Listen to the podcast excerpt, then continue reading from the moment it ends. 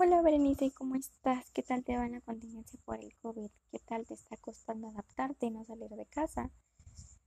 Ahora todo es más sencillo de hacer desde casa. Todo lo podemos hacer con las redes sociales y el internet. Tomar cursos, clases en línea, comprar la despensa básica, pagar servicios, entre otras cosas. Los negocios locales son los que más les está afectando todo esto, son los que más están viniendo abajo porque la gente no puede salir de casa y por lo mismo tenemos que buscar opciones para tratar de no salir, hacernos hacer compras en líneas y la mayoría de las personas así lo estamos haciendo con las plataformas inteligentes como Amazon, Mercado Libre, tiendas de ropa, supermercados, entre muchas más.